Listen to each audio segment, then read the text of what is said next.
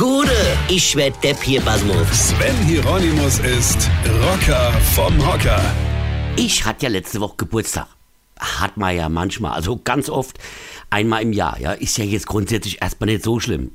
Also im Normalfall. Außer man ist halt so doof und feiert den auch noch groß, so wie ich. Und ich mache das jedes Jahr. Und jedes Jahr danach frage ich mich, bist du eigentlich bescheuert, Rocker? Du fängst schon Tage vorher mit dem Aufbau und den Vorbereitungen an. Du baust Zelte, du fängst Lampions hin, kaufst ein komplettes Supermarkt leer, Bier, Wein, Cola, Fleisch, Brot, Schnaps und was weiß ich noch alles.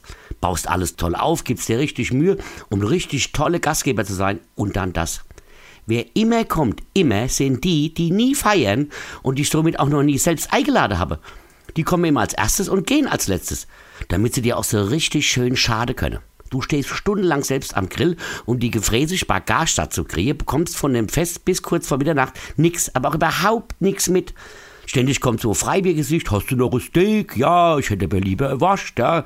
Äh, wo steht denn dies? Wo finde ich denn das? Bis du endlich alles satt hast und mitfeiern kannst, ist der Rest schon so hackevoll, dass du es irgendwie mit Druckbetankung schaffen musst, das schnellstmöglich auf deren Niveau runter zu trinken wenn du jemanden für den Aufbau brauchst, weil es halt auch sau schwer ist, ein Festzelt allein aufzubauen, da kann nie einer. Aber zum Saufen und Fressen auf Mai kostet, da haben sie immer Zeit, das Pack. Ja? Und wie das weiterging, das erzähle ich euch morgen früh.